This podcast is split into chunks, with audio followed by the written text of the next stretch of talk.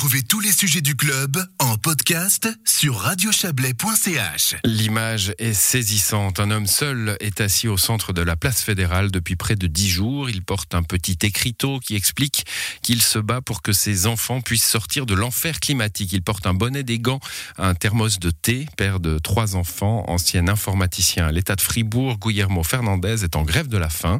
C'est pas commun en Suisse. Il demande que la ministre de l'Environnement, Simonetta Sommaruga, dise la vérité sur les effets réels du réchauffement du climat. Il demande aux institutions et à la population de tout entreprendre pour sauver l'avenir de ces et de nos enfants. Guillermo Fernandez est très déterminé et sait qu'il peut y laisser sa vie. Notre correspondant à Berne, Serge Jubin, l'a rencontré et interviewé.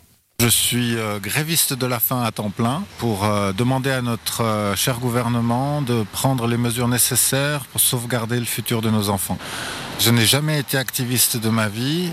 C'est une prise de conscience que j'ai eue récemment. C'était le 9 août, l'anniversaire de ma fille cadette. Et ce jour-là sortait le rapport. Il est passé dans mon fil d'actualité et malheureusement je l'ai lu. J'ai pu ressentir à l'avance les états d'âme de ma fille aux différents échelons de temps que le rapport proposait. Et ça a brisé mon âme. Au sortir de cette lecture, je me suis retrouvé dans l'obligation de faire tout ce qui était en mon pouvoir pour essayer de dévier le futur que nos gouvernants nous préparaient.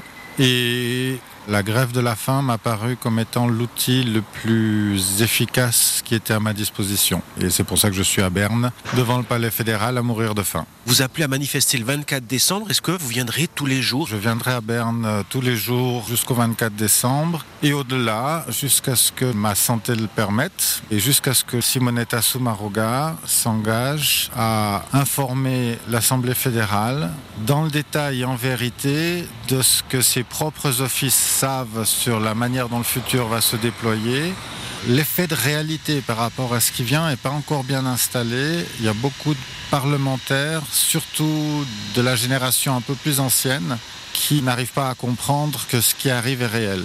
Mais ils savent que nous allons dans un mur et leur réflexe aura été d'acheter un fusil et des boîtes de conserve.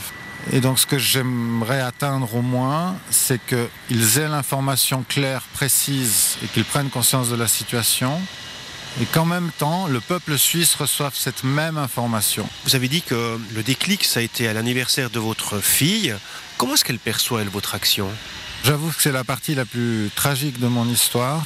C'est un sujet qu'on n'avait jamais abordé en famille. Et je me suis rendu compte à ce moment-là que c'était une erreur. Quand j'ai annoncé que j'allais faire cette grève de la faim, ils ont d'abord pleuré. Et les premiers mots qui sont sortis, c'est d'ailleurs ma fille cadette qui les a dit, je crois que je suis fier de toi parce que les autres, ils parlent, ils parlent et ils ne font rien. Je suis fier de toi, même si ça veut dire que tu vas peut-être mourir. Et c'est là que j'ai pris conscience à quel point nos enfants, ils savent, ils ont peur, et ils savent que leurs parents ne font rien, que leur gouvernement ne font rien.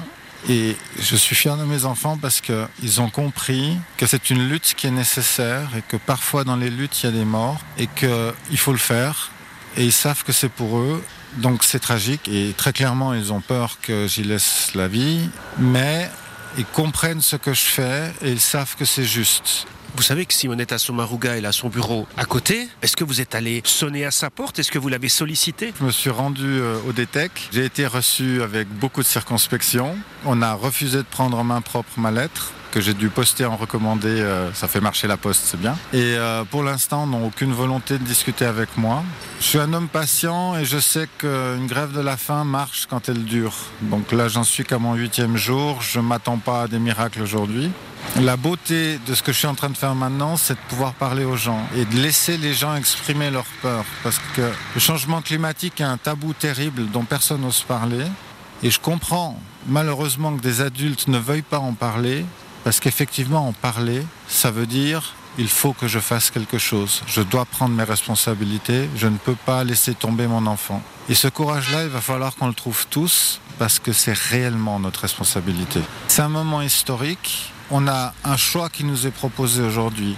On doit se demander si on préfère aimer nos enfants ou consommer aujourd'hui. J'avoue être perplexe parce que face à un défi d'une telle ampleur, Un homme politique devrait le voir comme une opportunité d'écrire l'histoire. C'est un moment à la Churchill. Je vous promets du sang et des larmes, mais nous allons gagner. Au lieu de faire ça, on reste assis, on attend, la pierre va nous tomber dessus et on va se retrouver idiot et à regarder le monde partir en ruine alors qu'on aurait pu.